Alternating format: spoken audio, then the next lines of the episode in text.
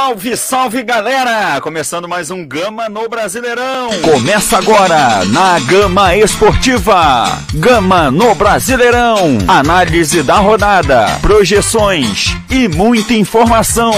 Gama no Brasileirão.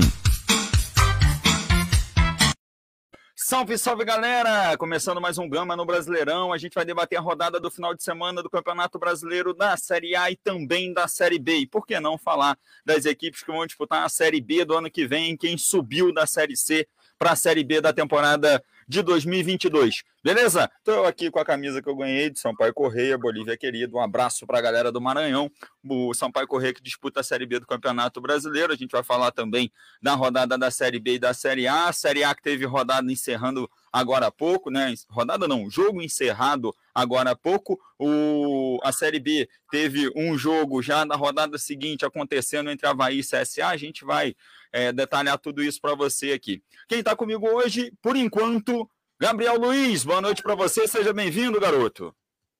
Fala, Magine, boa tarde, galera que está acompanhando. Muito boa, boa noite, meu amigo Magine. boa noite a todo mundo que está acompanhando aí a rádio também. Dia de coisa triste. Vamos falar de coisa triste? Acontece, a vida é assim. Vamos lá. Você aí do outro lado participa com a gente pelo nosso WhatsApp, o DDD 24 999585131. Você participa também na nossa live aqui, botando o seu comentário na nossa live, curtindo, comentando e compartilhando, beleza? A gente agradece a Segama Caricatura, Esportes Retro, Garagem 52, FS Clube, Casa com Queijo, PB10 Uniformes, Niels Barbearia, Ale Bolos Decorados e 1xBet para a gente fazer essa transmissão aqui do Gama no Brasileirão, beleza? Segue a gente nas redes sociais, arroba Gama Esportiva, Twitter, Facebook, Instagram, YouTube, curte, comenta, compartilha e espalha para todo mundo que a Rádio Gama Esportiva tá na liderança da audiência no futebol e também levando para você o programa Gama no Brasileirão, beleza? É, vamos falar de Campeonato Brasileiro. Mas antes de eu falar de Campeonato Brasileiro, tem uma informação muito legal agora que a CBF está divulgando. Eu vou colocar aqui na tela para a galera acompanhar a gente aqui. É, análise do VAR, rapaz. Já, observou, já observou isso, Gabriel Luiz? As análises do VAR disponibilizadas pela CBF? Confesso a você, imagine, que não, até porque tudo que é relacionado a futebol nos últimos três dias tem me dado um pouco de raiva. Então vou colocar aqui na tela, olha só, site da CBF, tá? O vídeo é sobre a análise do VAR, um lance em revisão aqui no jogo entre Ceará e Cuiabá. E é assim que está sendo disponibilizado o, as análises da Série A do Campeonato Brasileiro.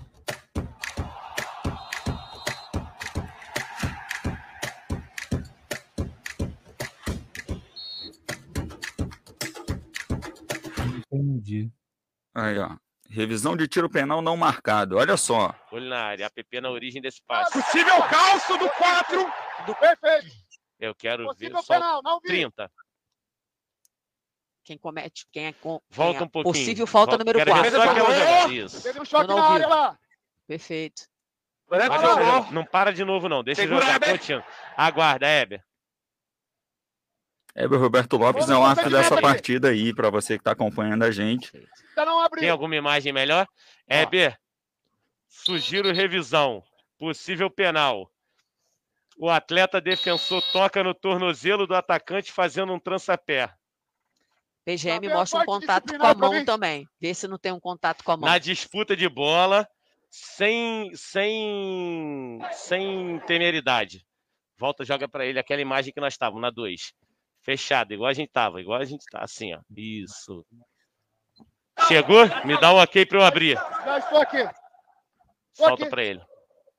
Observa o toque no tornozelo esquerdo, di- direito do atleta que faz o trançapé. Perfeito. Perfeito.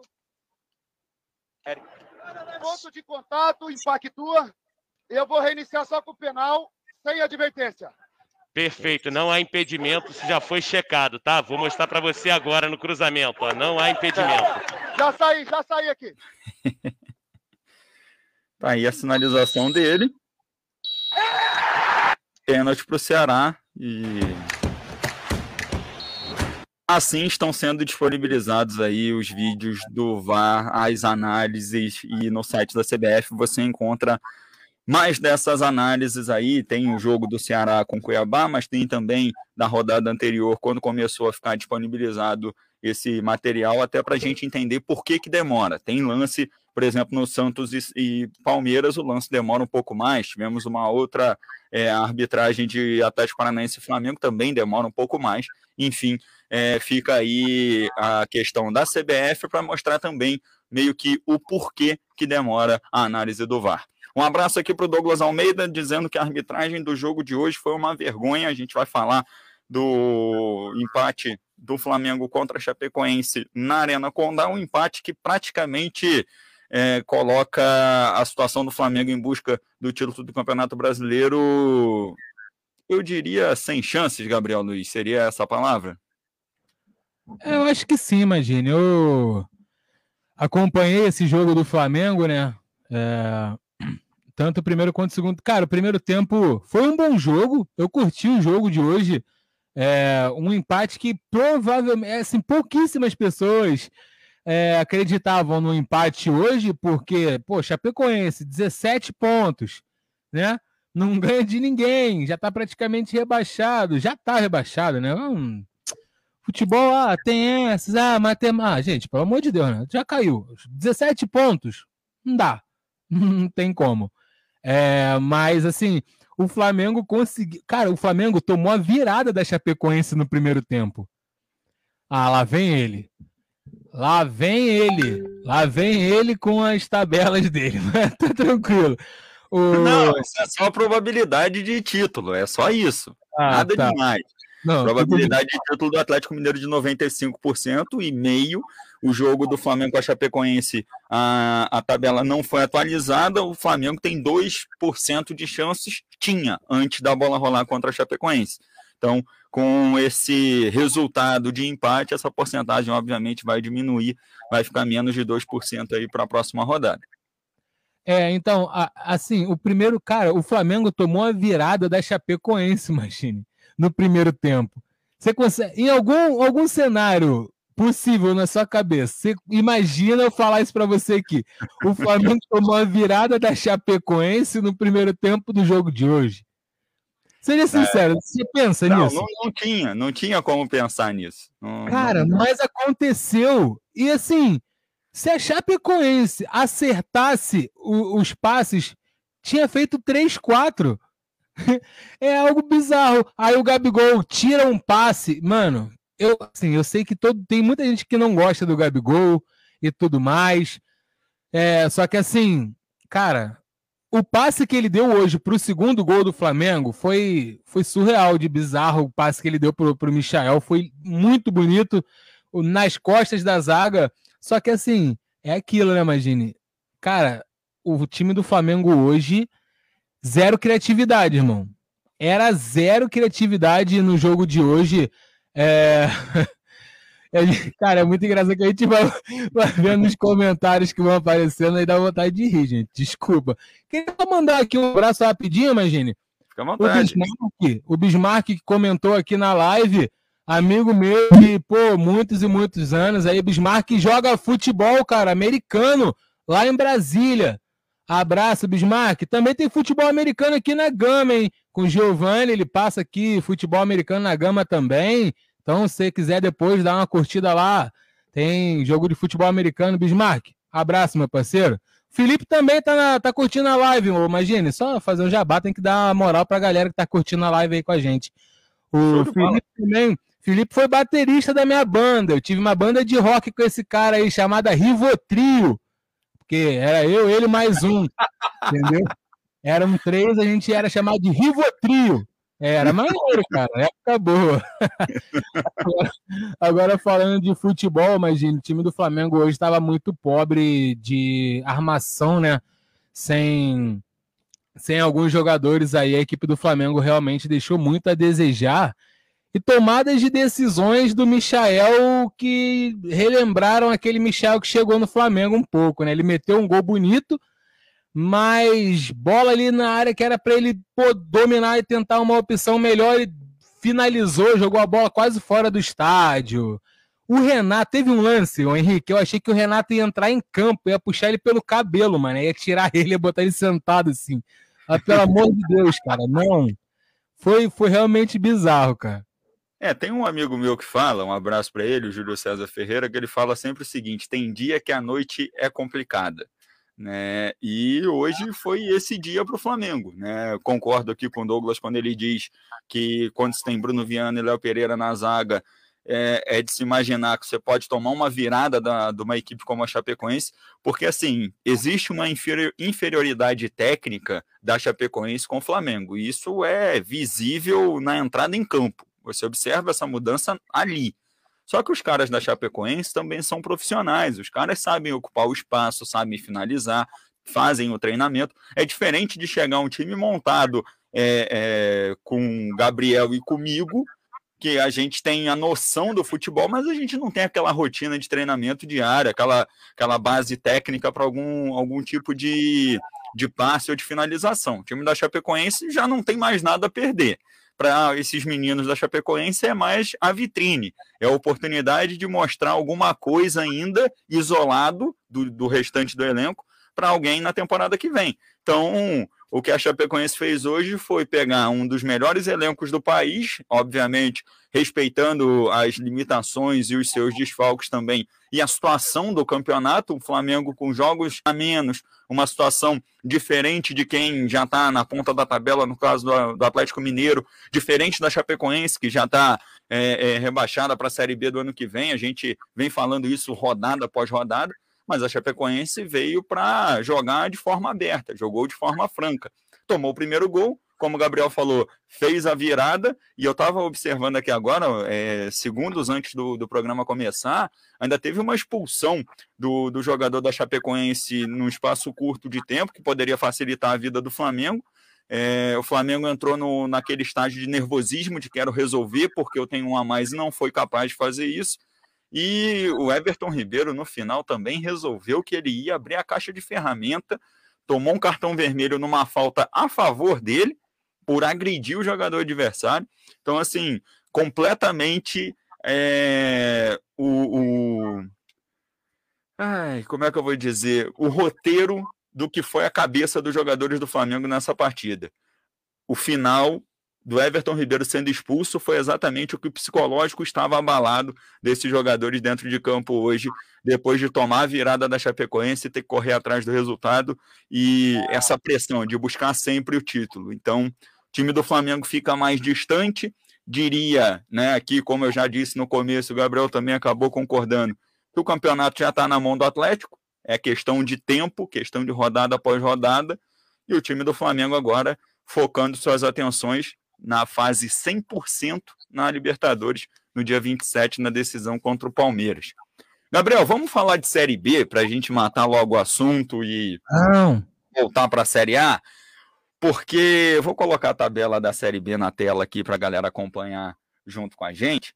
A gente já teve jogo hoje da rodada 35. A Série B está na rodada de número 35 já. O Campeonato Brasileiro da Série A está ali engatinhando, tem jogo para trás, tem muita coisa ainda, mas o da Série B já está adiantado. Eu falei que ia botar a tabela aqui na tela, não coloquei, né? Agora foi. Tabela do Campeonato Brasileiro da Série B, para você aí na tela, Botafogo na liderança, 62 pontos, Curitiba em segundo, Havaí em terceiro, CSA em quarto lugar. Essa tabela ela não sofreu alteração na terceira e na quarta colocação, porque o CSA estava vencendo, estava ganhando o terceiro lugar. O Havaí foi empatou, voltou tudo para como começou a rodada de número 35. O Goiás, CRB, Guarani, Náutico e Vasco são as equipes consideradas ainda com chances de classificação para a Série A da temporada que vem. Na zona de rebaixamento tem Londrina, Confiança, Vitória e o já rebaixado Brasil de Pelotas. Gabriel Luiz, a gente teve rodada ontem, jogo que o Vasco tomou a goleada do Botafogo, o time do, Teve do Sampaio Correia vem...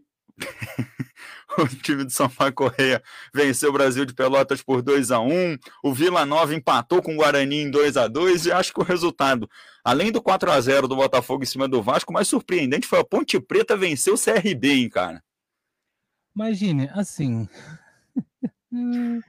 Vamos lá, cara. Vamos lá. Não tem para onde correr, né? A gente tem que falar disso, não tem para onde ir. Vamos lá. Ai, começando pelo Vasco. Meu Deus. Tudo é, é impressionante. Por exemplo, se você parar para pensar, você- o que, que tinha que acontecer? Curitiba perder, o CRB e tal. Já não é a primeira vez, mas tem umas quatro rodadas que os times da frente do Vasco perderam. Que se o Vasco faz só o papel dele, o Vasco estava no G4, imagine. Isso é. Cara, meu Deus do céu, irmão. Vou mandar Olha, um abraço aqui pro Jonathan, aqui da- de Petrópolis, que ele fala o seguinte: é, o Vasco só depende dele. Falei, pô, pois é, né, cara? É, é só dele. Ele é por isso que é difícil. é exatamente por aí, imagine. Eu, cara, quando. Já algumas rodadas assim, eu fiquei pensando. Eu falei, cara, dá pro Vasco. Só que o problema é que o Vasco depende dele. É. Se fosse algo do tipo assim, caraca, 10 clubes da Série B na frente do Vasco estão com jogador irregular e vão perder pontos, aí beleza. Tranquilo pro Vasco, entendeu? Só que Sim. agora ah, o Vasco depende dele. Imagine o que aconteceu dentro de campo, dentro de São Januário, e principalmente o que aconteceu depois do jogo.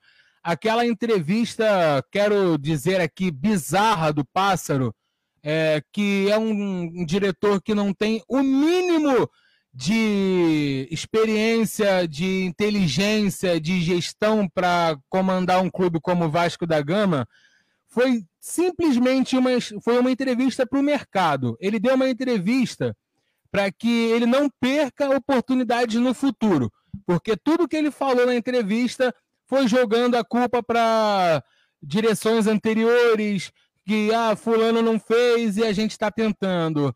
O cara virar para a torcida vascaína e falar que o Vasco tem que voltar à primeira divisão em breve, que ele pensa na, no, que o Vasco vai voltar. Ah, irmão, pelo amor de Deus, cara. Ah, eu queria muito estar nessa entrevista, mano. Eu só queria fazer uma pergunta para ele, cara, só uma. Falei assim, irmão, de verdade, de coração, você acha que não fez nada de errado na montagem desse elenco do Vasco?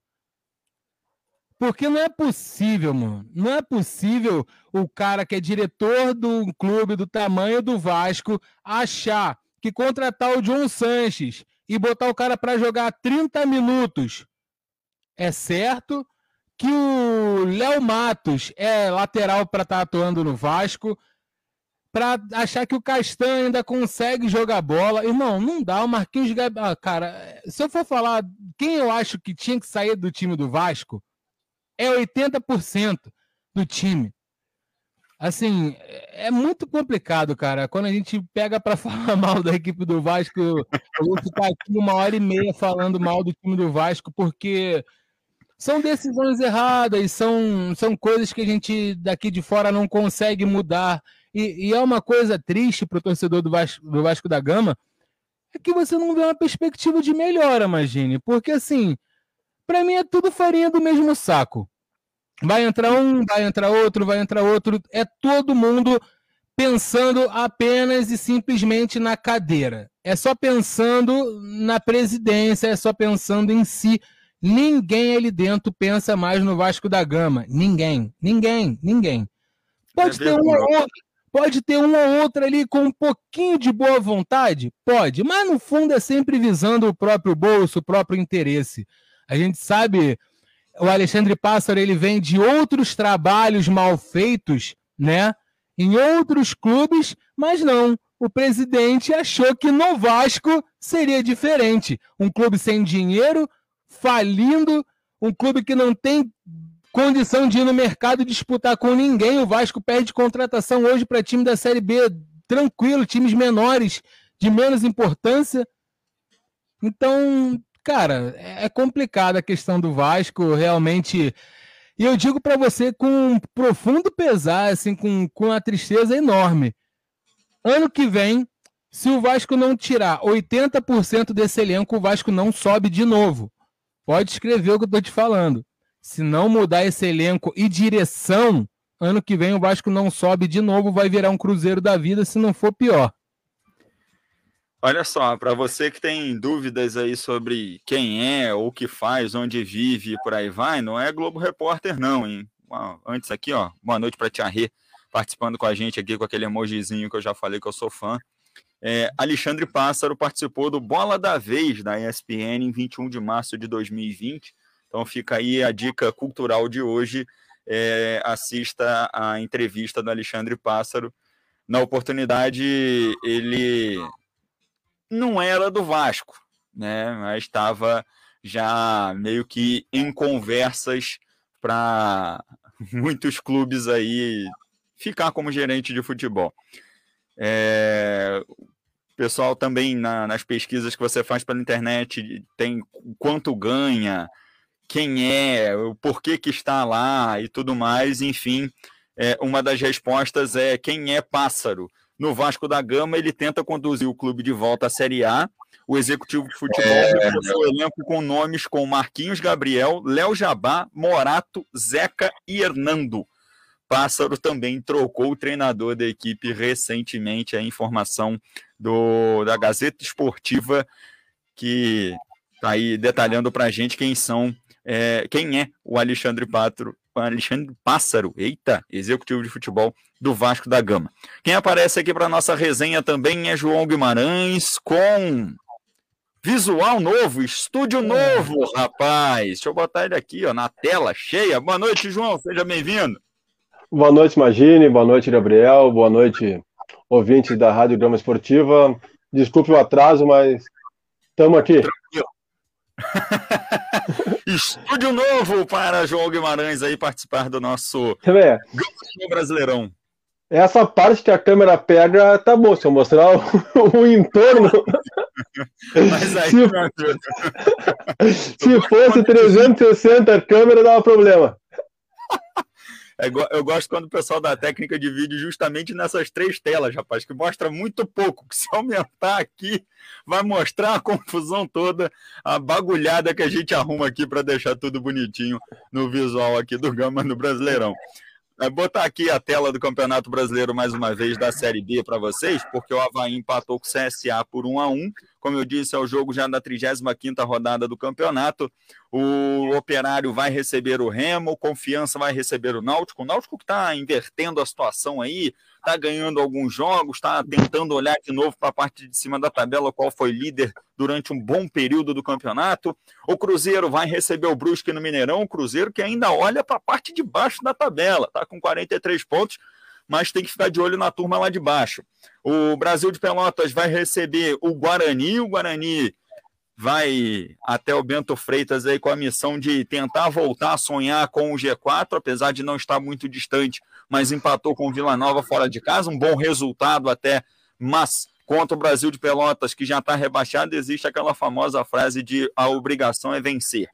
CRB vai receber o Londrina, um confronto interessante, porque o CRB, meus amigos, está brigando por vaga no G4, como você acompanha na tabela, é o sexto colocado. Já o Londrina está brigando para sair da zona de rebaixamento. Há pelo menos oito rodadas eu acompanho o Londrina nesse perde e ganha pontos para sair da zona de rebaixamento na Série B do Campeonato Brasileiro. O Goiás vai jogar contra o Curitiba na Serrinha, na quarta-feira, nove e meia da noite. E aí, meus amigos, é briga de cachorro grande. Depois tem Vasco e Vitória, na quarta-feira também, nove e meia da noite, em São Januário. Jogo decisivo, eu diria, para as duas equipes, o Vitória, com 34 pontos, pertinho, pertinho do Brasil de Pelotas, já pode aí, nas próximas rodadas, se complicar ainda mais, ficar mais difícil de sair da zona do rebaixamento. O Vasco, só a vitória interessa, e aí aquela combinação de resultados de forma absurda. Sampaio Correia e o Vila Nova vão se enfrentar no Castelão. Sampaio Correia sem muitas ambições no campeonato, simplesmente confirmar sua permanência na Série B. O Vila Nova na mesma situação. Ponte Preta e Botafogo acontece na quinta-feira, sete da noite, lá no Moisés Lucarelli. A Ponte Preta brigando para sair da zona de rebaixamento e o Botafogo tentando consolidar aí o quanto antes a sua vaga na Série A da temporada que vem. Campeonato Brasileiro na Série B aqui com aquela famosa régua passada. Vou botar aqui, ó. Damião Barroso. Boa noite, meus amigos. Tamo junto. Valeu demais, Damião. Tamo junto. Pra galera que tá me perguntando aqui no, no WhatsApp, cara, deixa eu, deixa eu colocar aqui de novo aqui. É do Sampaio Correia a camisa, tá? Camisa do Sampaio Correia, presente que eu ganhei. A galera que foi passear no Maranhão. Então tá aí a camisa da Bolívia querida aqui fazendo figuração no Gama no Brasileirão. Vamos falar de Série A do Campeonato Brasileiro, porque teve muita coisa no final de semana e muita coisa boa, muita coisa estranha, muita coisa acontecendo. Vamos colocar aqui na tela para você a tabela do Campeonato Brasileiro da Série A, porque tivemos a vitória do Corinthians em cima do Fortaleza, a vitória do Inter sobre o Grêmio, o Fluminense venceu o Sport por 1 a 0. Parece que os jogos de sábado só podia ser por 1 a 0, tá? No domingo, tivemos a vitória do Palmeiras por 2 a 0 em cima do Santos no clássico da Vila. O Atlético Mineiro venceu o América por 1 a 0 no Clássico Mineiro. Bragantino e Atlético Paranaense. O Atlético Paranaense levou a melhor 2 a 0 Não foi clássico, mas duas equipes que estão na decisão da Sul-Americana. O Bahia, no clássico tricolor, olha aí, consegui encaixar. Bahia 1, São Paulo 0. O Ceará venceu o Cuiabá por 1 a 0 foi até justamente do pênalti que a gente mostrou aqui da análise do VAR, depois vou pegar um outro lance para a gente dar uma exemplificada aqui também. Terminou Chapecoense 2, Flamengo também 2 na Arena Condá. Esses são os jogos é, que já terminaram na rodada número 30. A gente ainda vai ter amanhã Atlético Goianiense e Juventude no Antônio Ascioli, lá em Goiânia, para fechar essa rodada. Liderança do Atlético Mineiro, Palmeiras em segundo, Flamengo em terceiro, Bragantino em quarto, Fortaleza em quinto, Corinthians em sexto, Internacional em sétimo, Fluminense em oitavo, Cuiabá em nono, Ceará em décimo, Atlético Paranaense em décimo primeiro e o América Mineiro em décimo segundo. Até o momento, essa galera vai para a competição internacional na próxima temporada naquela zona que não vai para lugar nenhum por enquanto, o Atlético Goianiense com, em 13 terceiro, o São Paulo em 14 quarto, Bahia em 15 quinto e o Santos em 16 sexto. Na zona de rebaixamento, Esporte, Juventude, Grêmio e Chapecoense. Chapecoense, a virtual Chapecoense, já está virtualmente rebaixada aí a equipe da Arena Condá. Gabriel Luiz, vamos começar com você, cara. Corinthians 1, Fortaleza 0. O Corinthians está olhando para a parte de cima da tabela, cara. É, o Corinthians que está fazendo o seu papel com o elenco que tem, né, Imagina, há um tempo atrás a gente falava do Corinthians na parte bem mais para baixo, né? Aquela parte ali pensando o que, que será o futuro do Corinthians, né? Agora o Corinthians olhando mais para cima e segundo aquela tabela maravilhosa que você colocou aqui ainda há pouco, o Corinthians tem até chance de título. E você aqui de novo, se colocar, vai aparecer que o Corinthians tem chance de título de novo no Campeonato Brasileiro, 0,0002%, mas tem, ué. Para quem acredita, né? Tem o Vascaíno que acredita que o Vasco ainda sobe mesmo com. Ah, nossa senhora, eu fico lembrando dessas coisas, fico triste. Enfim, cara, o time do Corinthians. Aí, é, olha lá, ó, 0,002%, cara, de chance. Como diz o Renato Russo, quem acredita sempre alcança, não é? Então. Acontece, pô. A gente já viu cada é. coisa. Falou, falou, alguma coisa, João? Eu juro que eu ouvi não. É que, é que nem a propaganda da tela, né? Enquanto tiver 0,002% de possibilidade, a torcida tem 99,998% de fé. É, é claro que isso é uma brincadeira, acho que não acontecerá, acho não, né? Tenho certeza, acho que o Atlético Mineiro esse ano com certeza vai se sagrar campeão. Não, calma aí, calma aí que eu falei besteira. Eu acho com certeza complicado. Eu tenho certeza que o Flamengo, o Flamengo, olha aí, ó, ó a merda que eu ia falar. Quase, quase sai ruim, hein? O Atlético Mineiro esse ano vai ser campeão, só se der uma zebra muito, muito ruim, né? É, não, tem que acontecer muita coisa errada. É, agora o time do, do Corinthians, imagine, tem gente que ainda tá conseguindo reclamar bastante do Silvinho, né? Por mais que o time do Corinthians. É, eu vi pela tua cara que tu ia falar assim, ah, mas vão reclamar de qualquer jeito. Se, não, se... não, não é isso, não. É porque o torcedor do Corinthians acha que o Renato Augusto tá com 18 anos, entendeu? Acha que o William é. tem 19, entendeu? Acha que o cara tem que render 100% todo o jogo e não vai, gente. Não vai. O que o Silvinho fez, meu amigo, ele merece um lugar numa prateleira muito, mas muito destacada, porque ele tirou o que ele podia e o que ele não podia desse elenco do, do Corinthians. É, então, e tem e assim, tem gente já querendo dentinho, né? Dentinho que rescindiu lá com o Shakhtar Donetsk, tá livre aí no mercado, Dentinho com a sua incrível, incrível marca aí de 170 jogos e 29 gols pelo Shakhtar. Um baita artilheiro, um jogador que realmente pode chegar aqui no Brasil e virar ídolo, né? Porque aqui no Brasil é mais ou menos nesse nível. Eu ouvi uma piada hoje tão ruim, cara. Não, faz, faz, por favor, Não, faz. perguntaram se o. Dentinho no. Se o Dentinho viesse para o É Corinthians, a chance de morder uma vaga na Libertadores ficaria mais clara. Eu disse pra tu pensar bem. Eu falei, pensa. Caraca, é muito ruim. Eu gostei, cara. Eu adoro esse tipo de piada ruim, é muito bom. Ai, ai. Deixa eu mandar um abraço aqui, ó. Silvio Fernandes com a gente aqui. Boa noite, meus amigos da Gama Esportiva. Diz que ufa, ufa, terminamos a transmissão de Chape e Flam- Flamengo. Que jogão e que resultado, realmente. Eu tava ouvindo aqui o finalzinho do jogo, foi muito bom. O Damião Barroso também participando aqui com a gente, cara. Imagine, sabe o que significa VAR? Vim atrapalhar, rapaziada. Botou uma carinha aqui. O Guilherme Guimarães também mandando aqui 25 estrelinhas na gente, tamo junto. O Felipe Marques por aqui, ó. Tô aqui, hein? Beleza, show de bola, tamo junto. O É. João Guimarães. É o Felipe Moraes, caralho. Tem que dar. Ô, tem que- perdão, perdão, Felipe Moraes. O cara nunca aparece, irmão. O cara nunca aparece pra me dar moral no programa. No dia que ele aparece, tu fala o nome errado, aí. faz. Erro meu, erro meu, falha nossa aqui.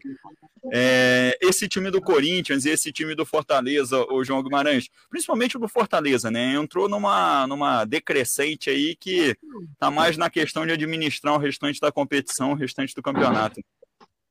É, isso aí chega numa posição que Corinthians virou Corinthians, Fortaleza virou Fortaleza. Então, sabíamos que o, o início do Fortaleza era um início muito bom, um pouco acima do esperado, mas quando o campeonato começa a andar, começa a vir lesões, cartões, e o elenco do Fortaleza é muito mais limitado. Já o Corinthians começou com um elenco limitado, no, chegou na última janela, despejou o caminhão de dinheiro, vieram os reforços e o time cresceu. Então, é mais ou menos o esperado que ia acontecer com esses dois times.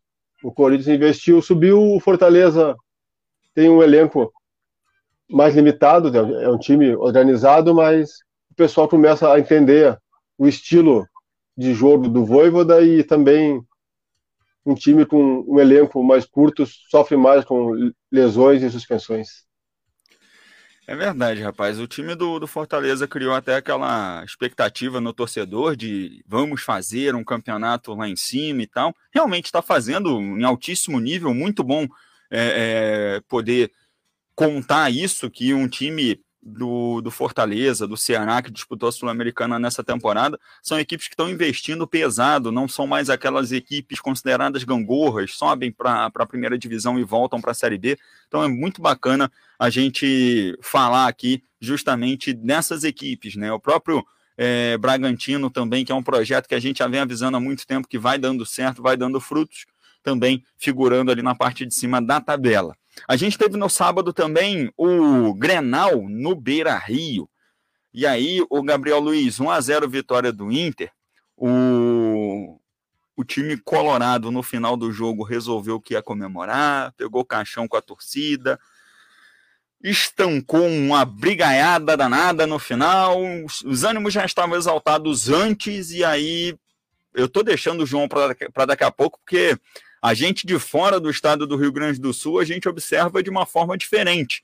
Como é que você enxergou essa vitória do Internacional em cima do Grêmio e a atmosfera que foi criada para esse jogo, para esse Grenal, Gabriel? É, imagina então. Para quem olha de fora, a gente sabe que é um dos maiores clássicos do Brasil, né? Tem gente que acha até que é o maior do Brasil, né? A rivalidade entre Atlético e Atlético, ó. Cismei com o Atlético, cara. Do Inter e do Grêmio. Atlético Clube Internacional e Atlético Clube Grêmio de futebol é. Porto Alegrense. Cara, então assim, o jogo, o jogo não foi tão, tão brilhante, né? O time do Grêmio, tem, cara, o time do Grêmio tenta, tenta. Só que assim, como aconteceu no, no jogo contra o Atlético Mineiro, eu achei aquilo surreal. Duas bolas na trave e depois gol do Atlético Mineiro, sabe? É, são coisas que me lembraram, né? O, o, lance, por exemplo, do Vasco, perdeu um pênalti no contra-ataque, gol do Guarani. São coisas que quando começam a acontecer, tu começa a se questionar se, tipo, pô, irmão, não é para ser? Será Sim. que não é, cara? Eu acho que esse ano é minha vez. Porque Cara, o time do Grêmio tenta, cara. Tenta, real. Você vê criando algumas chances e tal. Aí uma bola. Pô, essa bola, o gol do Tyson. Pô, no segundo pau, Rafinha, né? Que já tá aí um, um sei lá, mais um senhorzinho e tal. Não conseguiu acompanhar e tirar essa bola de cabeça, tomando bola nas costas de novo, né? Tyson fazendo o gol do Inter aí. E assim, eu imagino, em, em resposta a esse negócio aí da, da, comemoração, cara. Como a gente já conversou até em off, né? O João mesmo já lembrou outras coisas, cara, isso já vem de muito tempo. Tem que saber perder, tem que saber ganhar. Quando foi a vez do Inter provocar o, o, o Grêmio provocar o Inter, também aconteceu. Então, sabe, são coisas que tem que saber lidar. O futebol é assim, tem, tem discussão, tem zoação, tem brincadeiras e tudo mais. Agora chegar e falar, ah, pô, caraca, o cara é mau caráter, o cara, pô, não, não tá viajando. Não, irmão, é brincadeira, são coisas que estão acontecendo há muito tempo. São pilhas de, de zoação e tudo mais. Eu lembro, por exemplo, quando o Vasco caiu a primeira vez aqui no Rio, o pessoal zoando que o cara que queria se tacar do, do telhado de São Januário. Marquise Day. É, Marquise, então, ficou brincando com aquilo e tal. É chato pro torcedor, é claro, mas, mano, futebol é isso. O futebol sem zoação vai ser muito sem graça, mano. Então, já tiraram bastante do futebol, colocando ingressos a 700 reais Vamos querer tirar a graça do futebol até na zoação também aí, irmão. É melhor cancelar. Joga peteca, vamos jogar, sei lá, aquele negócio tá limpando o gelo até o disco chegar no, no alvo, sei lá, vamos fazer outra coisa. Não, vai ter zoação do mesmo jeito. Deixa eu pegar a galera aqui que está participando com a gente. A Lady Marques também aqui, ó. Boa noite, amigos. Falando a definição do VAR aqui, que é o vim atrapalhar, rapaziada. O Felipe Marques aqui dizendo para com isso Parei, parei, tá? Uh, Felipe Moraes. um abraço para a galera que participa com a gente aqui na, no Gama no Brasileirão. Concordo com você, Gabriel. Acho que a gente tem o um limite da brincadeira, a famosa zoeira. E quando você externa isso para a parte mais agressiva, né? Quando você atinge alguns níveis que você não domina mais, que é a questão de ter que conter, ter que é, é, fazer requerimento de policiamento, é, número maior de, de policiais, de seguranças e tudo mais, porque sabe que não existe um limite tolerável aí de, de zoação, de brincadeira.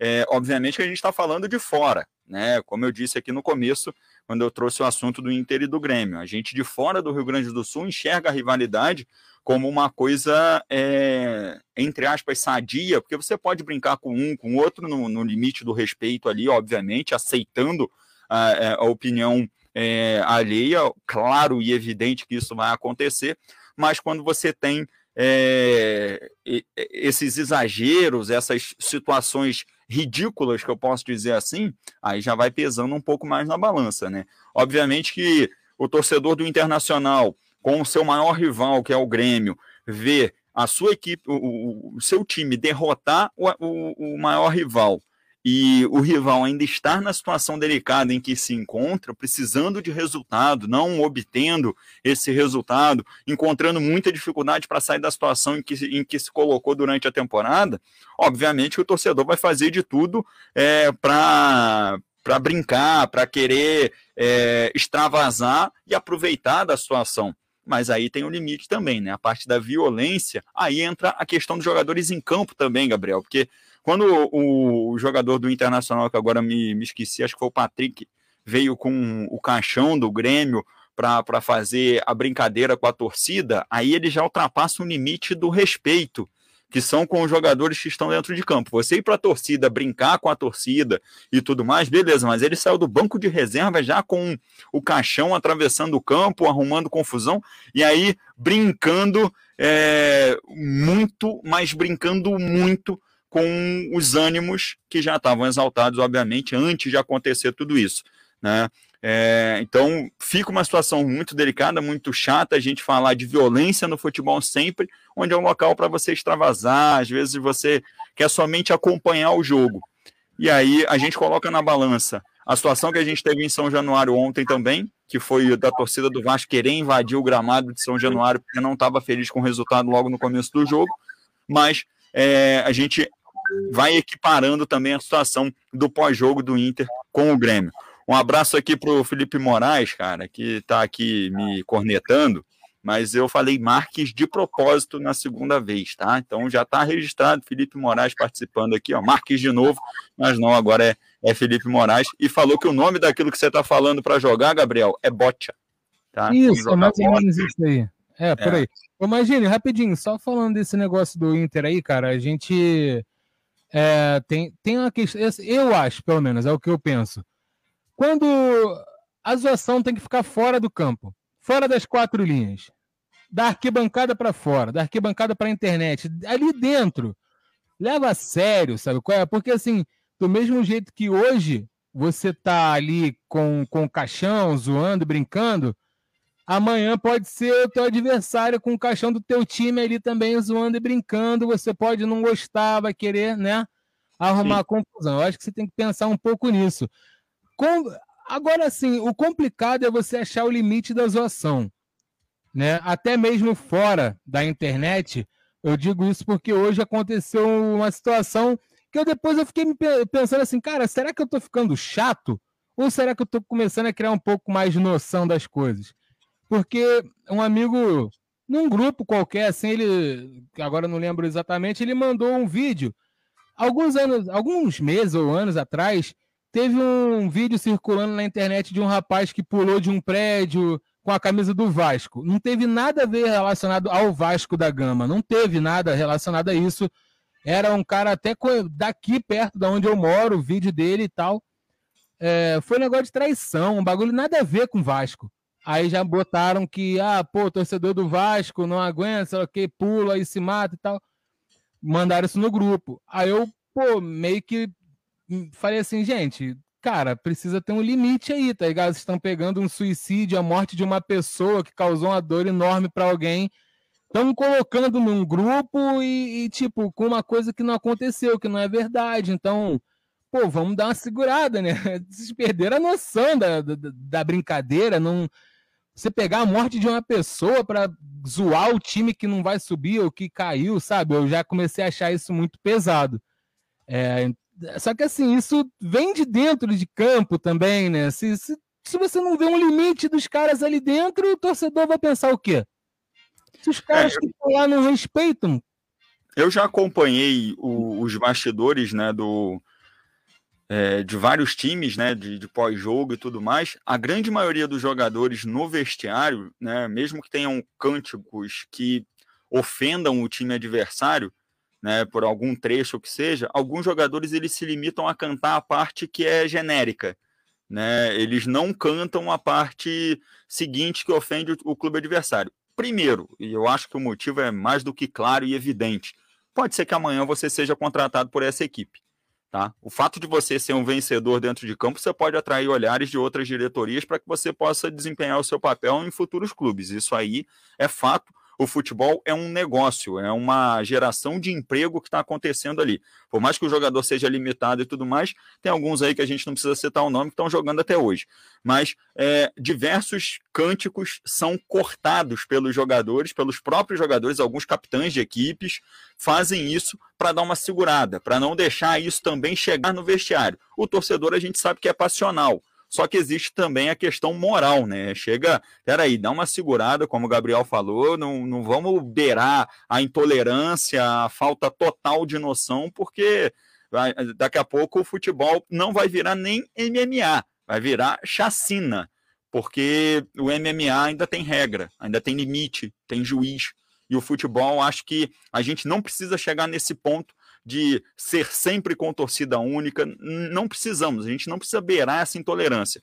E uma frase que meu pai me falou há muito tempo atrás, eu era moleque, queria assistir um jogo tarde da noite na televisão, ele falou comigo, falou, cara, os caras estão lá dentro ganhando para você ficar aí assistindo e depois ficar revoltado.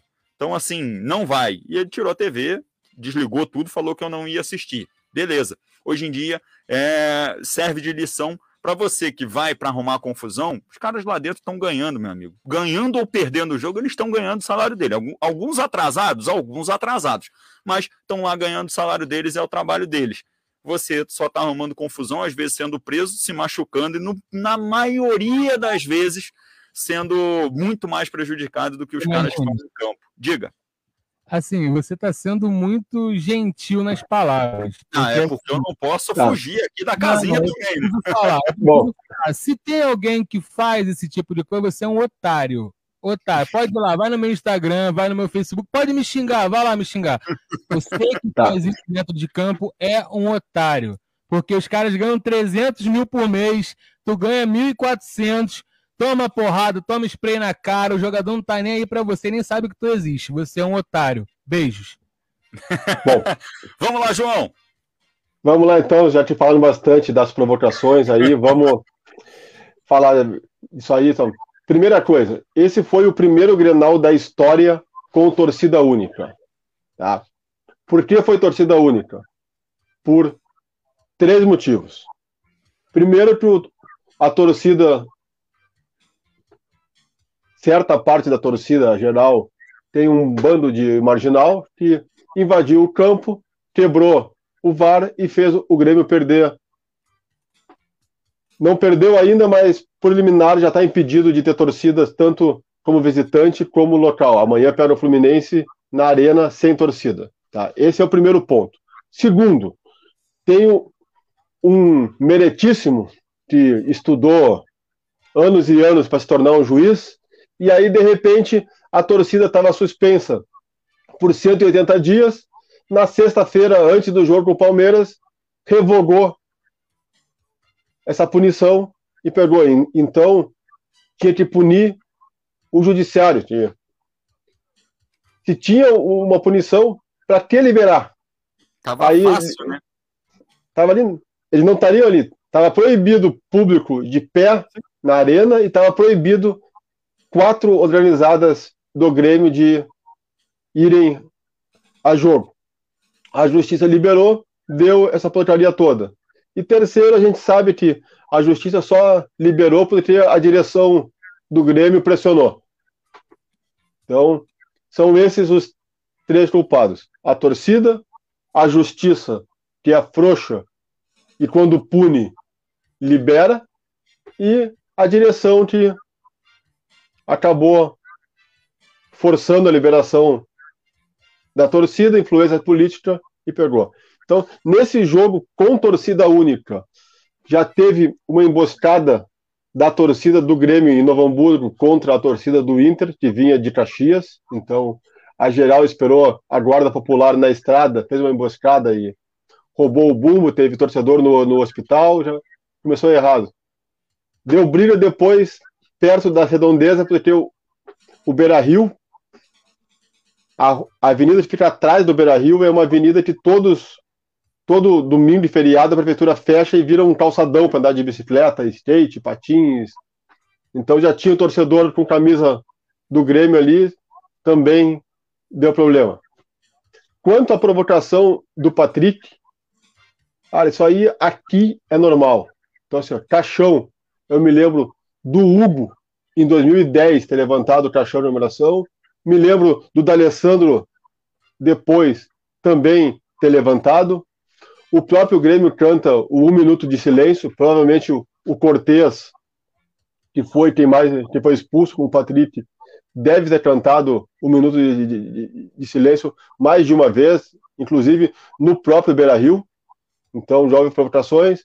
O Sacha quando o Inter ganhou o último título deles, que foi o, o Gauchão de 2016, se não, se não me engano, pegou a bandeirinha de escanteio e dançou a valsa dos 15 anos. Depois, ano seguinte, o Grêmio ganhou no Beira Rio, o Edilson pegou a mesma bandeirinha, dançou e aí já deu toda uma situação parecida com, com essa. Então, isso aí existe a, há bastante tempo. Então, o que o, o Patrick fez, eu não acho nada de errado e até acho que assim, o, o futebol está muito chato. Entendeu? Qualquer coisa que faça ter essa reclamação toda. Se tu, se tu faz uma provocação, tem reclamação. Aí, por exemplo, a gente está a um ponto que, que o atacante simular o, um pênalti, primeira coisa que acontece é o zagueiro botar o dedo na cara dele e a imprensa cair em cima. Aí o, o zagueiro dá um cotovelaço na área e o, o juiz não viu, puxou a camisa no, no escanteio, não acusou, pode, né? Aqui, tu cavar um pênalti é falta. Aqui, é, é absurdo, tá enganando a arbitragem. É, isso aí. Agora, tu, tu fazer um pênalti e não se acusar é normal. É. Então, a mesma coisa. Essa é a É vitrine. Então, se tu pegar até o, o caso o Neymar, a cada um que ele se atira, cava e ganha pênalti, tem pelo menos quatro que ele apanhou e não deram. Sim. Mas então qualquer coisa tá errado, qualquer coisa que tu fala tá errado, se tu dá um balãozinho dá errado, chega ao ponto o jogador simula uma lesão, tu não joga a bola para fora, a falta de fair play é, é quem não jogou e, e não é o, o que simulou. É. Então, tá muito Ah, chato isso. Então, eu acho que provocação tem que ter. Até acho errado, às vezes, quando o clube faz em rede social, acho que teria que ficar por parte da torcida, por parte do jogador do clube, não precisavam, mas não vejo erro nisso e, e acho que, assim, a- às vezes falta pauta na imprensa e acabam pegando isso para notícia. Esse caso do Patrick repercutiu mu- muito mais aí em São Paulo e, e Rio. Teve muito mais crítica de jornalista paulista e carioca do que de jornalista gaúcho. Aqui é, é normal isso, tá tranquilo. Quanto ao jogo, o, o Gabriel falou que o, o Grêmio está numa fase que tudo dá, dá errado, né? Então, o Inter mereceu a vitória. Até o, o gol ali, o, o jogo todo foi um jogo parelho. Tá? O Grêmio com a iniciativa e o Inter com o contra-ataque. Até acho que foi falha do Wagner Mancini, que montou um time com três volantes e o meio-campo tinha um buraco. Todo mundo ia para o ataque a cada contra-ataque era um deu nos acuda. Aí no lançamento bobo, bola nas costas do Rafinha que falhou. Gol do Inter. Aí o 1 a 0. Depois o Patrick perdeu um gol feito. E no segundo tempo o Grêmio botou uma bola na trave, bola raspando e a bola não entrou e o, Grêmio pe- perdeu. Para esse jogo, a festa que o Inter fez foi como se tivesse ganho um título. Então, o Inter tá há um mês, ficou um mês inteiro se preparando para esse jogo, correu o risco, se não ganhasse, teria problema, então poupou jogador para São Paulo, poupou jogador com o Corinthians, se preparou para esse jogo que o que acontece. Até o que mais rola na internet é memes, né? Então, muito meme para queda do Grêmio, só que o meme da volta é assim, ó, Patrick, cachorros levantados, um, taças levantadas no Inter, nenhuma. Então, A provocação feitiço vai virando contra o feiticeiro. é, então é, é isso. Tudo que foi essa provocação toda que esses jogadores do Inter, Lomba, Edenilson, Patrick, Dourado, que estão ao tempão. O último título do Inter foi um estadual de 2016. Então são cinco anos sem ganhar absolutamente nada. E nos últimos três anos tinha ganho um Grenal só. Então, por isso a comemoração, por isso a, a festa. Só que agora sim, do Grêmio ficou muito difícil. Tá? Complicou bastante. O Grêmio precisa de seis vitórias em nove jogos. Tá? Não é impossível, mas pelo que vem jogando, dificulta. Até não vem jogando mal, mas são quatro derrotas seguidas. Se pegar esses mesmos nove no primeiro turno, é só ganhar do São Paulo que perdeu e repetir o resto que se salva. Então, é uma sequência que no primeiro turno o Grêmio teve uma sequência boa. O que pode salvar o Grêmio são os torneios paralelos. Porque Sim. o Grêmio tem, tem três jogos que favorecem ele, que é o Grêmio enfrenta o Bragantino na Arena dia 16 e a final da Sul-Americana é dia 20 em Montevidéu, uma, é uma viagem internacional. Depois, o Grêmio enfrenta o Flamengo dia 23, tem a final dia 27, também em Montevidéu. E o Grêmio encerra o campeonato contra o Atlético Mi- Mi- Mineiro em- em casa também, com o Atlético praticamente campeão, acredito que campeão, e em véspera de final de Copa do Brasil. Sim. Então, se ganhar esses três, que provavelmente vai enfrentar times reservas, é meio caminho andado. Aí depois tu tem o Fluminense em casa, o São Paulo em casa, o América Mineiro fora, a Chapecoense que é a lanterna fora e o Corinthians fora. Então, se esses três jogos com os, os outros times desfocados o Grêmio vencer, tem possibilidade. Só que é um time que vem desde a segunda ro- rodada na zona do rebaixamento. Vai ser o primeiro rebaixado que ficou o campeonato inteiro na zona do rebaixamento, né? Porque É sempre- brigando pra cair, né? o próprio Vasco, quando caiu, foi líder com o Ramon, o Inter caiu, foi líder com o Argel, agora um grande cair. Entrando na, na segunda rodada no, na, na zona de rebaixamento. Só não entrou na primeira, porque pelo saldo que ele perdeu, mas como perdeu de 3 a 2 tinha saldo menos um com dois gols feitos, não entrou na primeira. Que, por pontuação, é o, campeonato inteiro no Z4. Então, essa é a situação. Tá complicada. Amanhã enfrenta o, o Fluminense, que, segundo o nosso colega Eduardo Lana, ressuscita morto, né? Já ganhou? já cravou a vitória do, do Grêmio, já falou até que fez aposta no 1xBet lá, que é parceiro da Gama Esportiva. Ah, e o pior é isso aí. No 1xBet ali, ó, um é um xbet, outro o OneXBet, tanto faz. Eu, eu fiz o, o cadastro e dei bônus, né? Aí com o, o bônus eu fiz uma aposta atrasada. ó. Botei Grêmio, botei Fluminense, botei. Aí eu olhei ali, ó. Expulsão no Grenal. Os dois expulsos. 12 por 1. Vou Que botar isso? 10 pila. Vou botar 10 pila aqui que vou ganhar 120 mole, né? É barbada. Vai ter dois expulsos nesse final. Aí eu fui apostar. Você já apostou seu bônus nesse jogo. Aí, aí travou a minha aposta. Não Aí deixou. acabou, acabou o jogo. Dois expulsos. Deixei de ganhar 120 pila. ah, eu quero dizer assim, ó. Olha, se tem um site desgraçado, é nosso parceiro, mas que sitezinho desgraçado esse aí. Ó, o Vasco e Guarani, eu apostei no duplo. Vasco e empate. Aos 42, pênalti pro, Vasco. Já Aí o tava Cano erra. pra comemorar já, mano.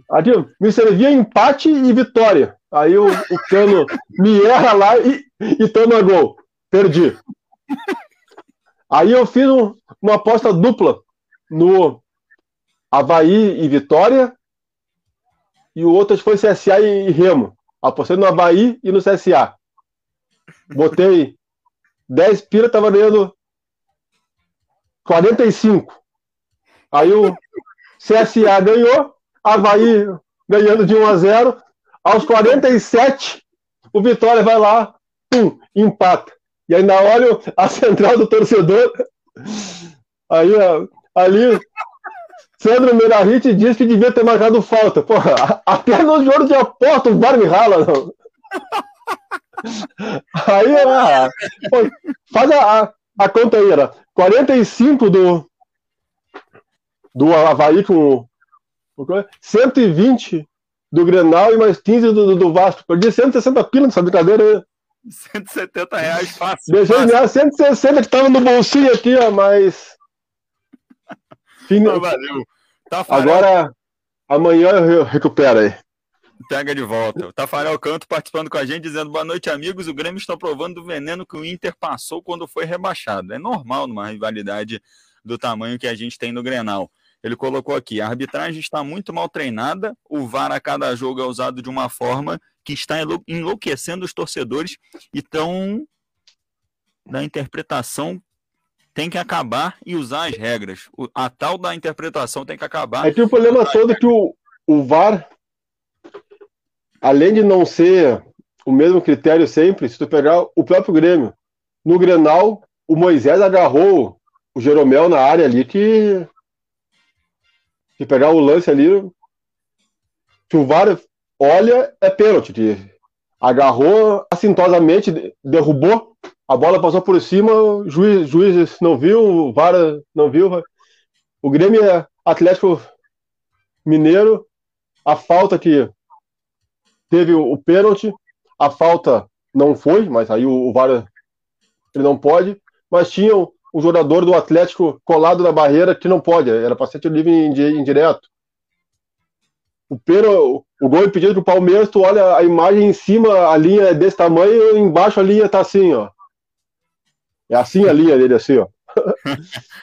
Começa com 2,15 metros e 15, termina com 25 ah. centímetros, me afunilando. Ah, mas é, Acontece. Damião Barroso aqui com a gente também dizendo: ó, eu acho que não é legal as agressões, brigas e o quebra-pau, mas zoar o adversário não vejo nenhum problema. É bem é. antigo. Também não acho nada contra a zoação. Aí eu concordo com. Eu concordo com o Davi aqui. Eu acho muito pior foi o Cortez, o Thiago Santos, o Sarará irem para cima do Patrick do que o Patrick levantar. Foi a mesma coisa que o Grêmio e Flamengo, o Gabigol foi reclamar que o, o Borja comemorou ah, sim. Assintosamente. Pô, não. É o gol, cara. E, normalmente são os que provocam é. os que reclamam. Não aceita. Não aceita. É, é muito complicado.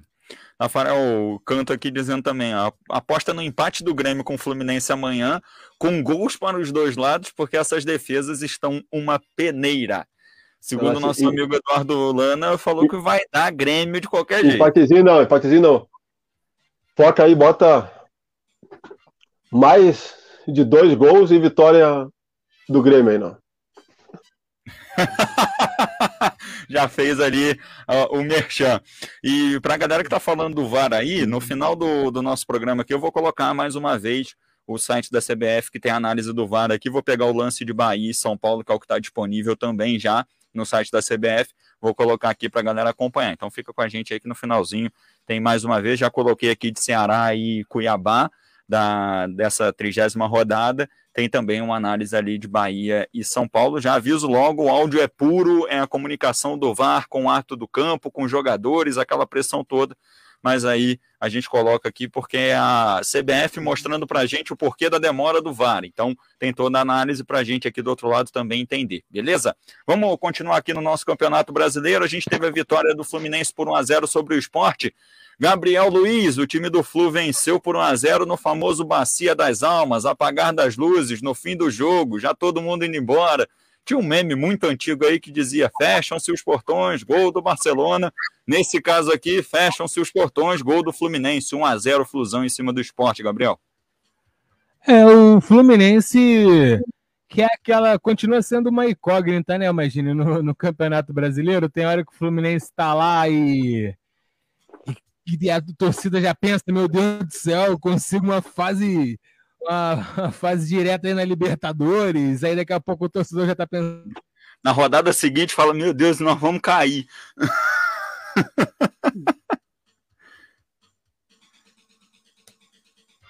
Gabriel. Oh, caiu. Caiu Sumiu, o óleo dele. Mas apesar Sumiu. que Nesse caso do Fluminense, eu sou capaz de dizer que é que nem o caso o Grêmio aqui, ó. O esporte que tá com azar dá tudo errado, né, tia? É mais. É o esporte que a fase dele tinha que tomar um gol ali, foi muito mais. Não, não, fase não, do esporte que mérito do Fluminense, não. Exatamente, é a, a, questão da zica, né? E um herói improvável aí para a torcida tricolor que foi o David Braz no final do jogo, fazendo esse 1 a 0 aí no sábado. Esses foram jogos de sábado, né? A gente teve o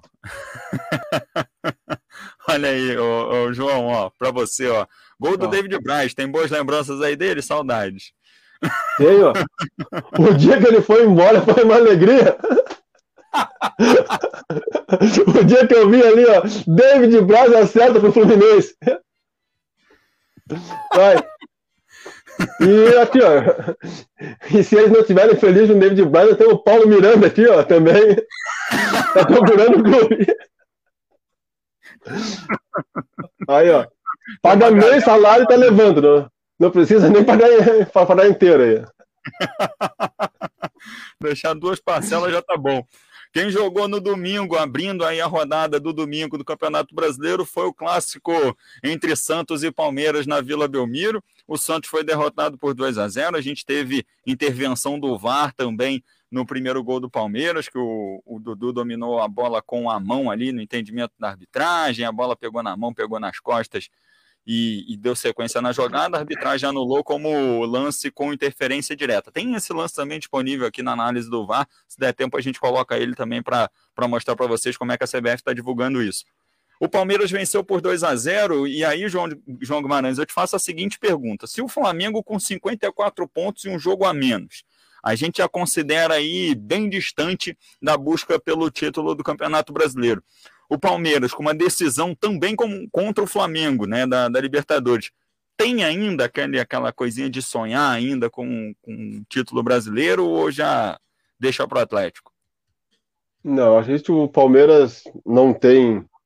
Porque, na realidade, nem Palmeiras, nem Flamengo, nem podem ganhar o, o Campeonato Brasileiro. Quem pode é o Atlético perder. Tá?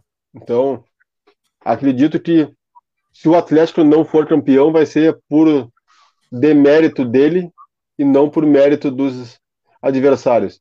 E a gente sabe que quando um time já ganhou o brasileiro há pouco tempo, que é o caso o Flamengo ganhou os últimos dois, o outro tinha sido o Palmeiras. Então o foco se torna a Libertadores e principalmente no caso do Palmeiras se torna o Mundial. Tá? Um detalhe muito importante que o pessoal não fala muito, mas que o Renato percebeu já, e por isso foca na Libertadores, é que esse ano não é o Liverpool na final. Esse ano é o Chelsea. Então, se tem um clube europeu que um brasileiro tem chance de ganhar numa final, é o Chelsea. Sim. Pedir aos corintianos, né? a galera tá com saudade. Não, a gente brinca assim, mas é que, na realidade, o Chelsea tem o futebol mais feio Sim. e que joga um futebol a la Palmeiras.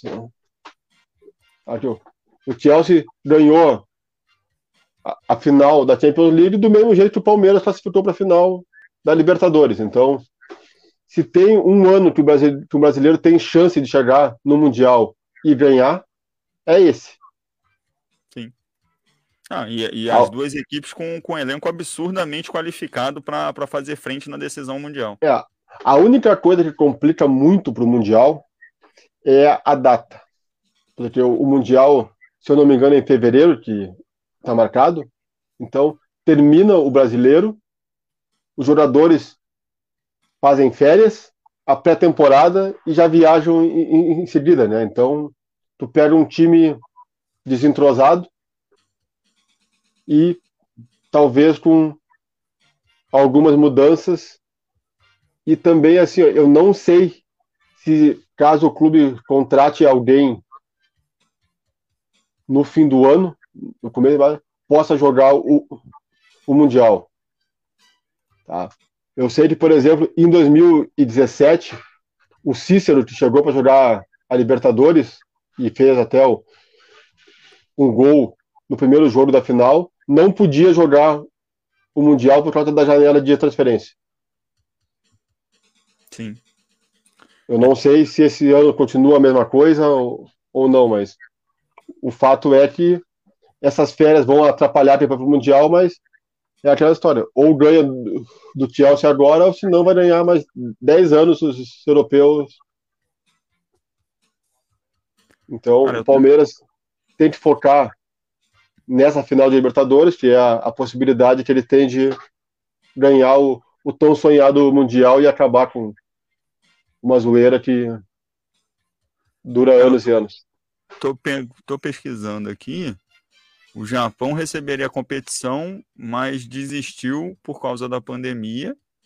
E aí a FIFA informou que vai para os Emirados Árabes. É... Ainda descartaram ainda que existia a possibilidade de ser no Brasil ou na África do Sul também. Mas pela quinta vez a competição vai para os Emirados Árabes, não tem data definida e vai ter aqui, terminar de ler aqui a, matéria, não é. tem data definida, mas a tendência é que seja em fevereiro de 2022, a gente fica aqui. É, aí que é o problema todo. É que, como o brasileiro vai terminar dia 5 ou dia 9 e a Copa do Brasil dia 15, vai ter clube voltando de férias já na, na metade de janeiro Aí, uma, duas semanas de pré-temporada, já é fevereiro e já Sim. tem o Mundial e vai pegar um, um europeu em meio de, de temporada. Então, é, isso vai prejudicar bastante. Pode ser muito ruim, né? Porque assim, o time que conseguir a vaga para para o Mundial de Clubes vai ter que fazer um, um, treinamento meio que inverso, né? Tipo, é, é o start na temporada já com uma decisão importantíssima, dependendo é, de quem a decisão. É, daí a, a, diferença, a diferença vai ser que quem for começa uma pré-temporada voltada para o Mundial, que é um, um torneio em fevereiro que não é essas coisas de Supercopa do Brasil, Recopa é. Sul-Americana. É um torneio que é, um é o, o mais importante mais importante da história, né? Sim. Aqui, ó, o Tafarel Canto dizendo que se o Palmeiras for para o Mundial e não vencer o Chelsea, a zoeira vai ser maior ainda, com certeza, principalmente dos corintianos. É, também está dizendo aqui que se a gente também ficar achando que o Cuca está travando o time do Atlético para que eles possam render um pouco mais, e as vitórias são magras, com exceção da goleada contra o Fortaleza. O time do Palmeiras venceu o Santos por 2 a 0 e o Atlético venceu o América por 1 a 0 e aí, o Gabriel, pegando esse gancho aí do Tafarel Canto, tu acha que o Cuca já tá fazendo aquela questão de vamos mesclar um pouquinho aqui, dar uma misturada aqui para poder tirar o máximo, ganhando de pouco e conseguindo os resultados? É, na verdade, imagino, o que parece em relação ao time do, do Atlético Mineiro, cara, é que o time já tá como é que dizem, levando na, na pontinha do dedo já, né? Para que nada dê errado, então precisa que jogar o, o máximo, como posso dizer assim, com, com cautela, né? Os jogos para evitar qualquer tipo de problema futuro, né? Para a equipe do Atlético Mineiro. Eu acho, cara, muito, muito, muito improvável que o Atlético consiga perder o campeonato, mas tá, o Cuca parece estar tá adotando um pouco de Fábio Carilli da vida, né? E fazendo o Corinthians jogar, o Atlético Mineiro jogar daquele jeito, né? Faz um e se mantém. E tem time para isso, consegue fazer isso. É, tem time suficiente para conseguir segurar o, o, o placar no 1 a 0 sempre que precisa, né? É, o time do, do Atlético venceu o América, e aí, para um outro lado, é, a gente teve declarações até do, dos dirigentes do América e do, do treinador também. Marquinhos Santos disse que para o Atlético o América não perderia, e, perdeu e perdeu por 1 a 0 Perderia foi ótimo. Acabou perdendo por 1 a 0 Só que o campeonato, João Guimarães, para o América Mineiro é esse campeonato do meio da tabela, é de tentar primeiramente, se manter na Série A do Campeonato Brasileiro e aí, se sobrar algum objetivo diferente ali, de brigar por uma vaga numa competição continental do ano que vem, tá valendo. É, é que, na realidade, o América é, é um time que a gente chama aqui de time ioiô, né? Aquele que sobe, desce, sobe, desce, vai. Então, tudo que ele conseguir acima de 17 é lucro. E a vantagem toda do América é que, para ele, uma Sul-Americana é um prêmio, enquanto para outros clubes, Sul-Americana é consolação. É, é quase que um, um castigo. É. Que... É, fica assim, pô, não conseguimos a Libertadores, ah, mas tem a Sul-Americana, é, né? É, tá bom então. Aquela, aquela- é, aquilo que a criança espera um brinquedo de presente de aniversário e ganha um pacote de meia. É essa a situação, entendeu? é que a gente brinca que a Sul-Americana é é um torneio que o time ganha e não quer ser bi, porque ele quer estar sempre na Libertadores. Exatamente. Então, sorte, sorte quando ganha, faz festa. Então, tem casos, por exemplo, a Chapecoense tem a história da, da Sul-Americana, o, o título sul-americano é o maior da história, independente da forma como foi, só o fato de ter chegado à final já foi. O Atlético Paranaense é um time que também valoriza muito o título que ganhou, e esse está tá disputando o bi. Se o Bragantino ganhar, vai ser Também. também o maior título, título da história. E muitas vezes eu vi, principalmente times do Nordeste, que fala, ah, é o primeiro jogo in- internacional da história do, do time tal. né? Então, esses times, eles valorizam isso. E o, o América, a gente brinca, mas o único time que hoje tem um estádio em Minas Gerais é o América, que é a Independência. Então, Por enquanto é só ele. por enquanto, assim, eu sei que o Atlético está fazendo, mas isso, isso só demonstra que times como o América Mineiro, o Atlético Paranaense, né, são clubes que estão se estruturando e que, do jeito que vão os times grandes, vão pegar a vaga de alguém. Hoje, por exemplo, o, o segundo time de Minas é o América. Hoje, que não se compara a história, tradição e torcida, mas hoje o América é mais time que o Cruzeiro. Assim. Sim. Se tiver um, um jogo no 1xBet lá, coluna 1, América. Fato, né? Sem, sem, fato. sem dúvida nenhuma. Se você botar num ranking Fato. né, de pontuação por conta de Campeonato Brasileiro e tudo mais, e desempenho em competições, o time do América Mineiro vai estar à frente do Cruzeiro, com certeza. O Bragantino recebeu o Atlético Paranaense, vitória do Furacão por 2 a 0 no Nabia Bichedi, o que pode ser considerado aí como uma prévia da final da Sul-Americana, mas a gente sabe que o peso é diferente, né, Gabriel Luiz? Por mais que seja uma decisão sul-americana daqui a pouco, essas equipes entraram no Campeonato Brasileiro meio que dosando ali também, né? Ah, com certeza, né, Vadinho? Ninguém vai entrar para jogar uma partida assim do Campeonato Brasileiro com a com o ímpeto que entraria numa final. Até porque eu fiquei sabendo aí, meu camarada.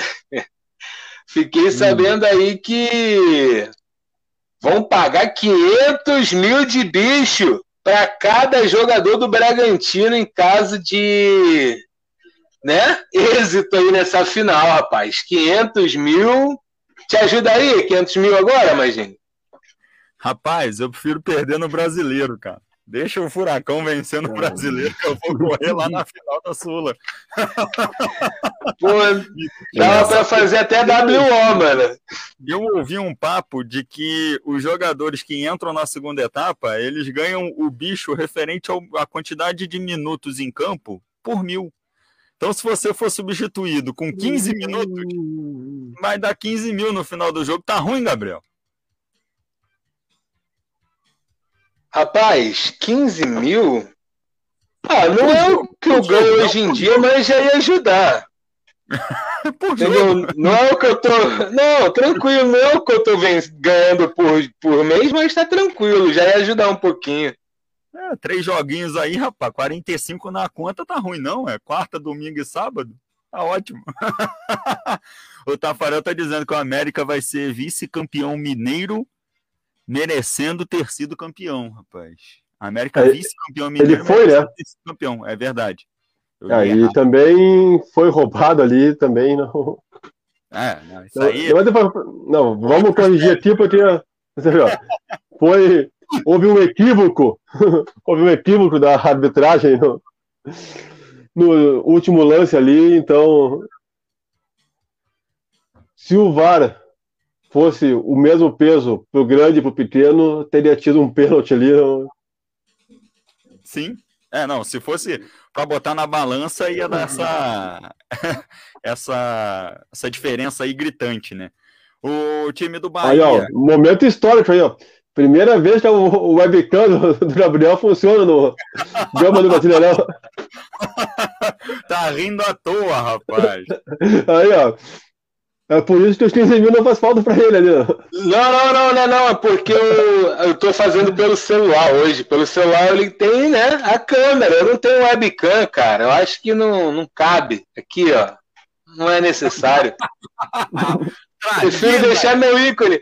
Prefiro deixar minha caricatura bem mais bonitinha, cara. Tá doido? Ai, ai.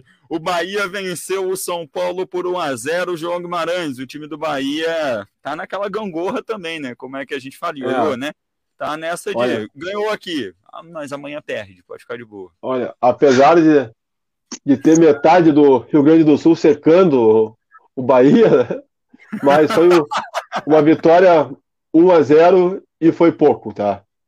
Era pro, o Bahia foi melhor que o São Paulo o jogo todo. Pegou uma fonte nova. Eu vi o, o jogo, principalmente depois do, do gol ali, a fonte nova incendiou, pare, parecia lotada ali. Não, então, muito público. E a Bahia é um estado já que a torcida vai, que apoia bastante. E aquela história. O Volpe, que foi tão criticado nos mata-matas, já faz alguns jogos que está levando o São Paulo nas costas. Até um abraço pro Carlinhos aí, que é fã do Thiago Volpe aí, né? que adora o Thiago Volpe. Se não fosse pelo Volpe, teria sido mais. E o, o curioso foi que o, o Bahia tinha um, um jogador chamado Raí, que foi esse nome em homenagem ao ídolo São Paulino. Saiu, entrou o Rossi, sete minutos depois o Rossi acerta um chute que vai chutar de novo 20 vezes e não vai acertar. É, tio. E sendo o Rossi, pode ser 40 que não, não acerta, né? É, que aquele chute já é difícil de acertar. O Rossi, então, é mais difícil, né? O Gabriel deve ter grandes lembranças do Rossi aí. Totais, rapaz. Então, acertou aquele gol e o, o São É Paulo é aquele Ele é time que, quando pensa que o São Paulo vai cair, ele ganha, quando pensa que vai engrenar, ele perde. E é, tipo, é outro time que, a exemplo de, de Grêmio, Vasco, ou muda 50% pelo menos, ou vai ter dificuldade em 2022. O Tafarel aqui, ó, até hoje fico me perguntando quanto que o Flamengo pagou pro Corinthians tirar o título brasileiro do Internacional. Realmente, aquele jogo do Corinthians com o Inter, o time do Corinthians jogou e jogou muita bola. Não estava jogando nada e jogou muita bola naquele último jogo. Christian Gama por aqui também, o melhor programa, valeu demais, rapaz. Tá aqui, ó, o Gabriel Luiz colocou a cara. Agora a audiência vai bombar ainda mais. Então, tá aí. É. Gabriel Luiz se manifestando aí. E o Maicon E ainda, Soares aqui, ó. Se não fosse o Inter, o São Paulo era o primeiro fora da zona do rebaixamento. É, isso aí é até um, um abraço pro Michael aí. É que o, o Inter enfrentou o São Paulo antes do Grenal, aí poupou o Tyson, poupou o Yuri Alberto, poupou vários outros. né? Então, o Inter foram seis, seis titulares que não foram. Aí a, a bronca da torcida gremista é que o, o Grêmio pro Flamengo entrega. O Inter poupou. O Ceará venceu o Cuiabá por 1 a 0 A gente mostrou o lance aqui do pênalti sendo revisado pelo Weber Roberto Lopes no começo do programa. O Ceará venceu por 1 a 0 e o gol não foi do pênalti, né? Acredite se quiser, o gol foi numa cobrança de escanteio. O time do Ceará venceu o Cuiabá. E aí, o Gabriel, pegando a tabela e olhando o Ceará em décimo, Cuiabá em nono, a gente pode dizer que para o Cuiabá é surpreendente e para o Ceará é meio frustrante pegando o início da temporada das duas equipes? Pô, mas, gente, não, não sei, cara. Eu não sei se o Ceará e assim, o Cuiabá começaram com muita expectativa esse campeonato, não, cara. Só para a gente pontuar, assim, o Ceará estava na Sul-Americana, bem até, disputando com, com vontade a Sul-Americana, querendo alguma coisa na Sul-Americana, e o Cuiabá, a gente no começo do campeonato aqui colocou o time do Cuiabá na zona de rebaixamento, né? Então, deixando claro que, baseado no que a gente tinha de informação no começo do campeonato, um Ceará disputando uma competição continental e um Cuiabá, na nossa visão, brigando para não cair, chega a ser fora, surpreendente.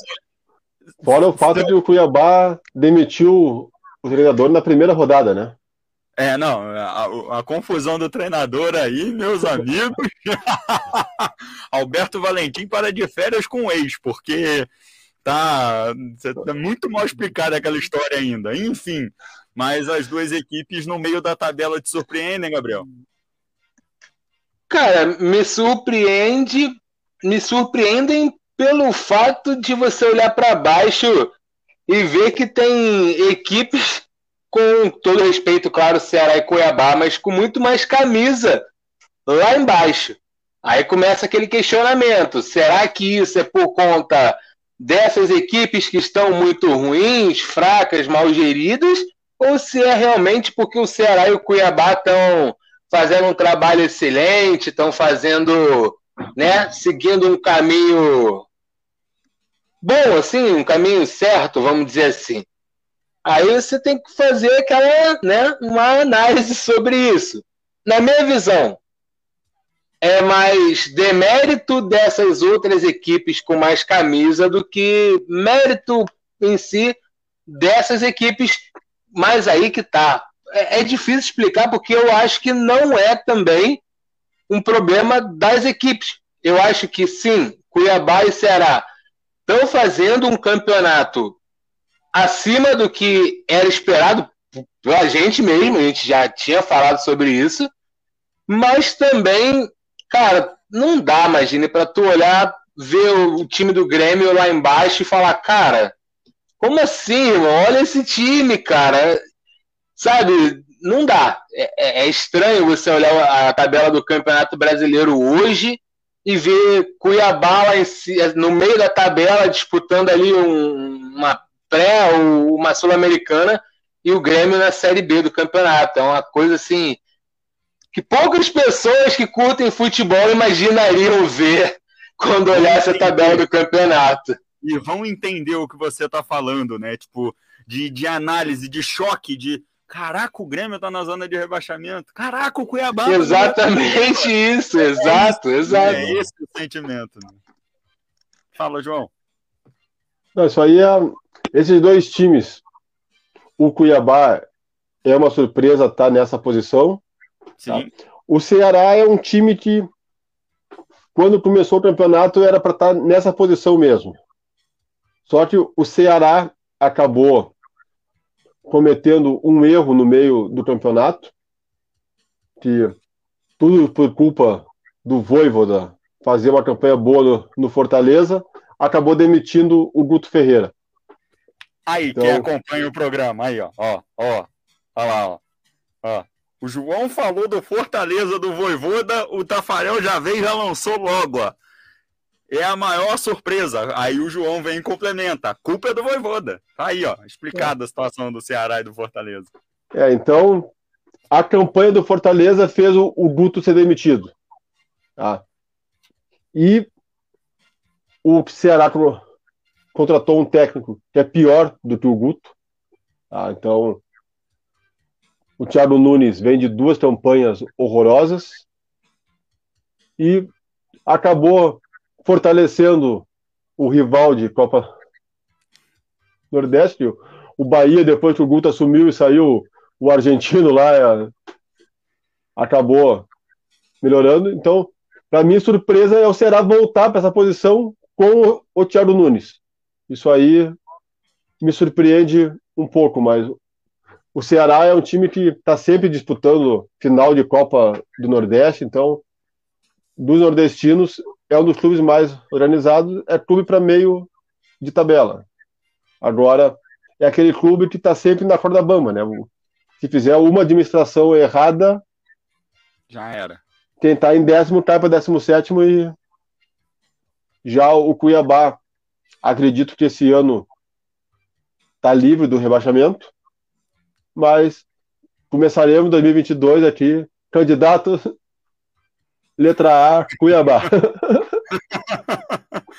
Aqui, ó, o pessoal participando com a gente aqui, ó, o, o Christian colocou aqui que ambas as equipes fizeram o seu melhor, meio de tabela mesmo, e olha lá. O Tafarel disse que o Cuiabá é o Corinthians B, a gente pode, pode também concordar com essa afirmação. O é, apesar que o, o é craque dele tem o PP, né? É, não, e tem o goleiro Walter, o Walter também tá bem. E... É que o, o Walter é Corinthians B, ele é um Corinthians B. Walter, Cleison, agora sim, sim, o PP sim. veio do, do Flamengo, é um dos. É, tem o João Lucas ali. também, né? É. Tem o João Lucas também que veio como promessa que ia despontar e tudo mais, e não foi tudo isso no Cuiabá. O Christian está dizendo que sendo Cuiabá a maior surpresa, o Valentim longe da casa dele, da minha, da desejo também distância para casa de vocês, porque o cara é terrível. E além é, de tudo. Cuidado, que, cuidado que o Valentim vai estar em Montevidéu dia 20 lá na final ali. E se ganhar, vai fazendo festa ainda, não. Então, cuidado com o Valentim. Os uruguaios que tomem cuidado aí, não. E o Christian colocou aqui também que, sem dúvida, o Fortaleza é a, melhor, a maior surpresa positiva e vai para a Libertadores. A gente falou no começo do programa aqui de Chapecoense e Flamengo, porque é o jogo que tinha se encerrado, e aí o, o Gabriel já deu o pitaco dele também. E eu quero ouvir você, João Guimarães, Chapecoense 2, Flamengo também 2. É, então, pode-se dizer que o Flamengo, se tinha alguma esperança, foi um balde de água fria. Então, oficialmente acaba o brasileiro para o Flamengo. E conhecendo o Renato, vai começar a poupação. Agora o Flamengo, todas as fichas, dia 27, na final contra o Palmeiras. E a líder define o futuro do Renato ou ganha Sim. e fica, ou perde e sai. Não sei nem se se perder dia 27, termina o campeonato dia 5 ou dia 9. Mas o Flamengo, nos últimos jogos, o que tem aparecido ali de notícia boa é o, o Michael, né? O Michael apareceu, tem sido o destaque. Aonde o Renato vai botar no time titular, não sei.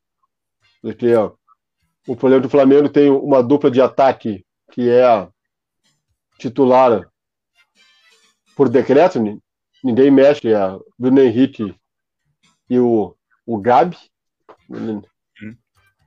E Pedro e Michael ficam na sombra jogadores de segundo tempo ou de lesão. Quando um se machucar e um for suspenso, que não é muito difícil, o, o Gabriel Barbosa tomar um, uns amarelinhos ali, né? Mas... Não, hoje o Everton Ribeiro conseguiu tomar um vermelho, então assim. é. Tudo pode acontecer.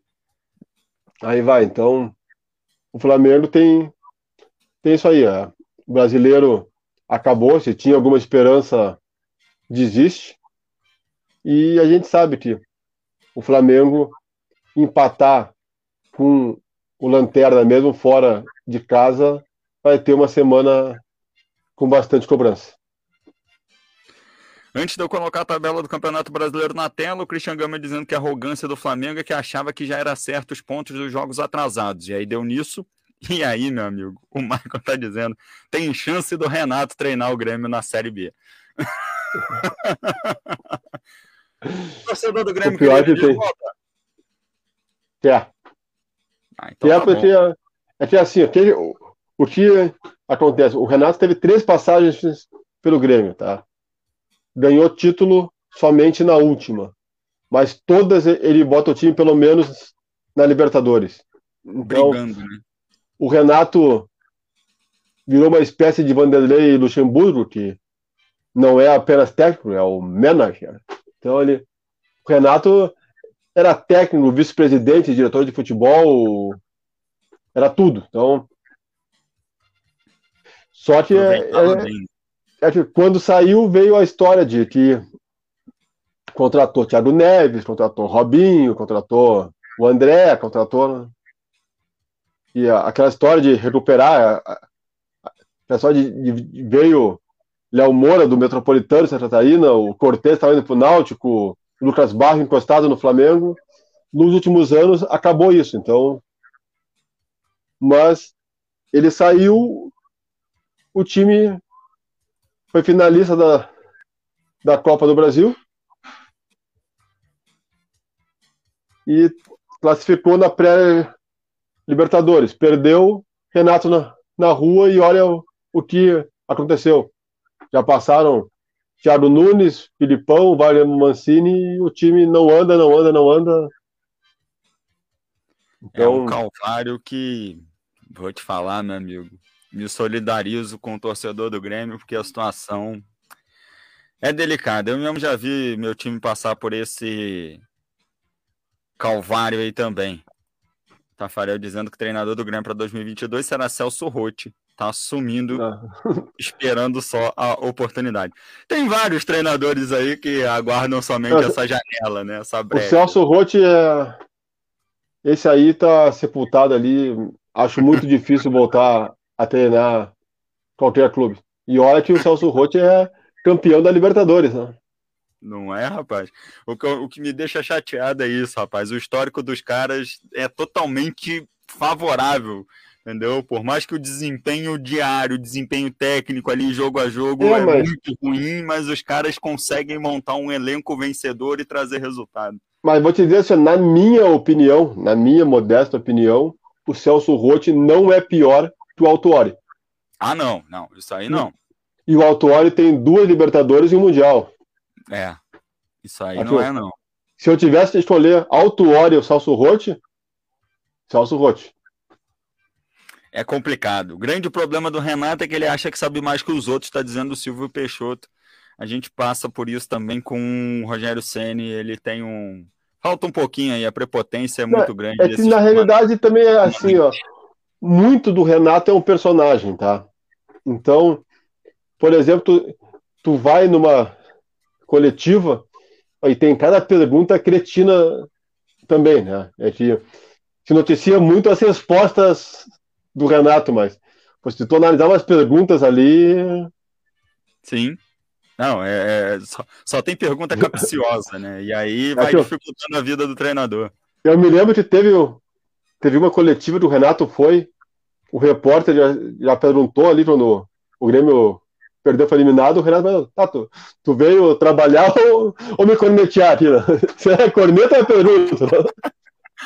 Quer me ajudar ou me prejudicar, pô? Me ajuda aí. Tabela do Campeonato Brasileiro na tela para você aí, ó. Vou dar aquele famoso F11 aqui para a gente encher a tela e ficar mais fácil. O time do Atlético Mineiro líder com 65 pontos, o Palmeiras na segunda colocação 10 pontos de distância com 55, o Flamengo em terceiro estacionado com 54 pontos, a equipe do Bragantino em quarto com 49, Fortaleza em quinto com 48, Corinthians em sexto com 47, Internacional na sétima colocação com 44 pontos, o Fluminense em oitavo com 42, Cuiabá em nono com 39, Ceará em décimo também com 39 pontos, Atlético Paranaense e América Mineiro com 38 pontos, ali fechando a galera que vai para a Sul-Americana até o momento. Atlético Goianiense, São Paulo, Bahia, Santos estão fora de competições internacionais e também fora da zona do rebaixamento. Na zona da degola, Esporte com 30, Juventude com 30, Grêmio com 26 e Chapecoense com 15 pontos. Para fechar a rodada, ainda falta Atlético Goianiense e Juventude na terça-feira, mais conhecido como amanhã. E aí, a 31 rodada que já teve um jogo adiantado aí, Cuiabá 0, Chapecoense também 0. Vamos ter Grêmio Fluminense, Chape... o Atlético Paranaense e Ceará, Santos e Bragantino, Atlético Mineiro e Corinthians, Palmeiras e Atlético Goianiense, Fortaleza e São Paulo, Esporte e América Mineiro, Juventude Internacional e Flamengo e Bahia, jogos da 31ª rodada do Campeonato Brasileiro que vão acontecer na a partir da quinta-feira, da terça-feira, perdão, mais conhecido como amanhã. Na quinta-feira a gente já teve o jogo entre Cuiabá e Chapecoense. Como eu prometi para vocês aí, vou pegar aqui a análise do VAR para mostrar é, para vocês a situação, pegar aqui Bahia e São Paulo, o jogo que, que tivemos a intervenção do VAR aqui no primeiro, na primeira primeira parte do programa a gente mostrou aqui do jogo entre Cuiabá e Ceará, que aconteceu no Castelão. E agora eu vou colocar aqui na tela a intervenção do VAR do jogo entre Bahia e São Paulo. Está disponível, tá disponível no site da CBF. Então, como funciona o protocolo do VAR, beleza?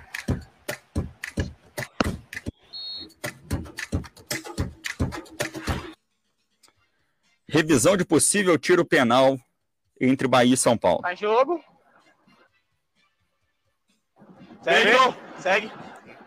Segue. Nada, ei, cuidado! Não, não, nada, nada, nada. Contato normal. Vai, vai. Ele mesmo tenta jogar. Jogar limpo. Isso, contato de jogo. Miranda Miranda parou, por baixo. aí baixo. contato. Ah, de baixo, pra ver se tem um pisão antes aqui.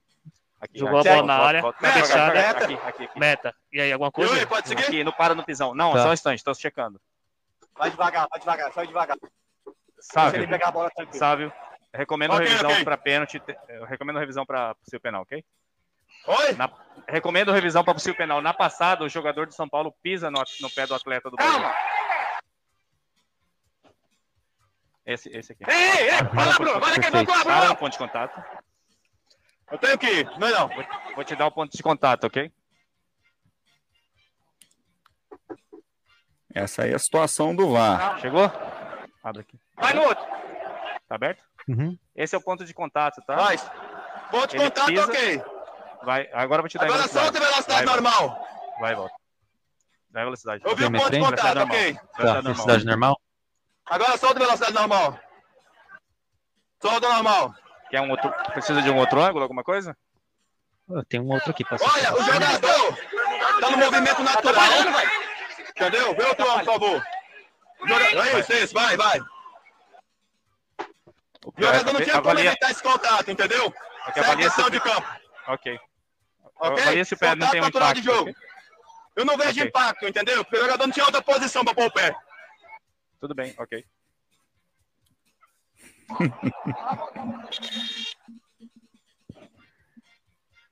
Tudo bem? E aí, podemos voltar?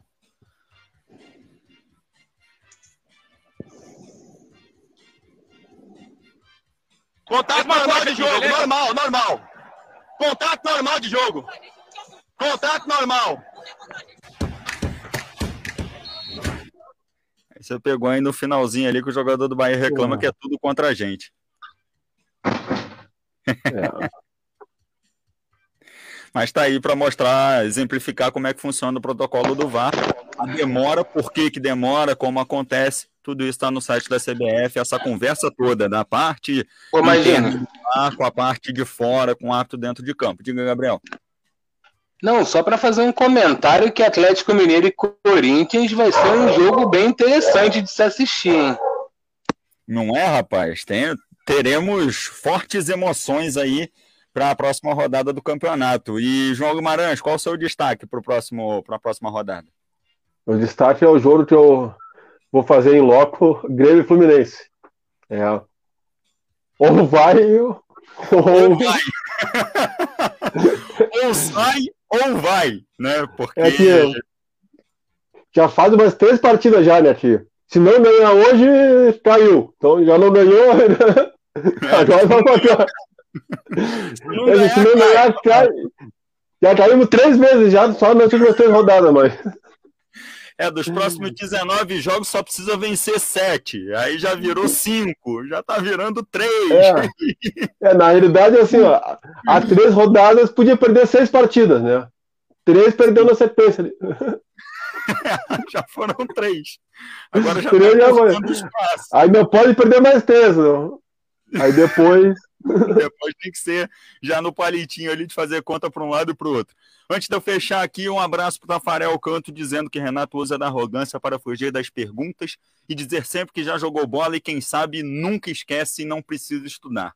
O que escuto dos times onde o Renato passa é que ele não gosta de treinar o Ga- não gosta de treinar e o Gabigol deixou claro isso na derrota para o Atlético Paranaense quando diz que os jogadores do Flamengo fazem treinamento fora do clube. Situação muito complicada também nessa da administração do pessoal do Renato Gaúcho. Bom, vamos encerrar o programa de hoje. Gabriel Luiz, valeu demais pela parceria, um forte abraço e até uma próxima oportunidade. Até a próxima, Maginho. Se Deus quiser, segunda-feira que vem estarei aqui de novo, batendo ponto às 10 da noite no programa aí. Se Deus quiser, tamo junto. Valeu a todo mundo que acompanhou a live aí com a gente. Sempre um prazer. Tem uma galera aí acompanhando a gente ainda. Vai. O negócio tá maneiro. Valeu, rapaziada. Até segunda que vem, se Deus quiser. Valeu, Gabriel. Valeu, João Guimarães. Um forte abraço e até a próxima. Valeu, aqui, ó. Aproveitar aqui, ó, antes de encerrar aqui, levantar aqui, né? Deixa, eu- deixa eu- deixa eu colocar ele aqui, ó. Do pessoal da técnica para ampliar a imagem aqui, ó. Vamos fazer uma merchan aqui, ó. Aqui, ó. Com esses dois aqui, ó. Vai ser diferente amanhã aqui, ó. Com essa dupla aqui, não. Já fez a campanha, rapaz. Botar aqui, ó. Aqui, ó. Fazer um, fazer um merchan aqui, ó.